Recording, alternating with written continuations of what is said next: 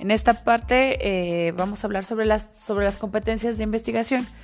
Em, no sé si ustedes ya conozcan un poquito sobre las plataformas.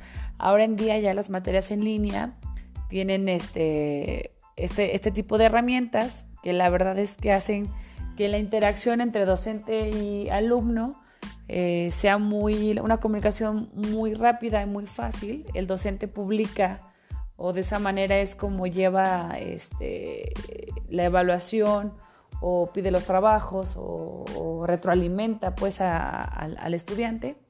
Entonces ahora em, yo les platico un poquito. El docente debe tener la capacidad de buscar información, utilizarla de manera crítica y de manera que pueda desempeñarse satisfactoriamente y garantizar que el estudiante tenga acceso a la información confiable y que sean contenidos relevantes, interactivos y confiables.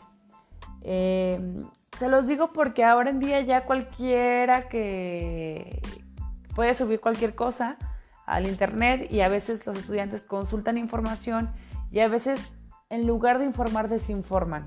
Este, en ese sentido, debe ser capaz de analizar el contexto y utilizar las estrategias que resulten más adecuadas para la interpretación de los ambientes virtuales.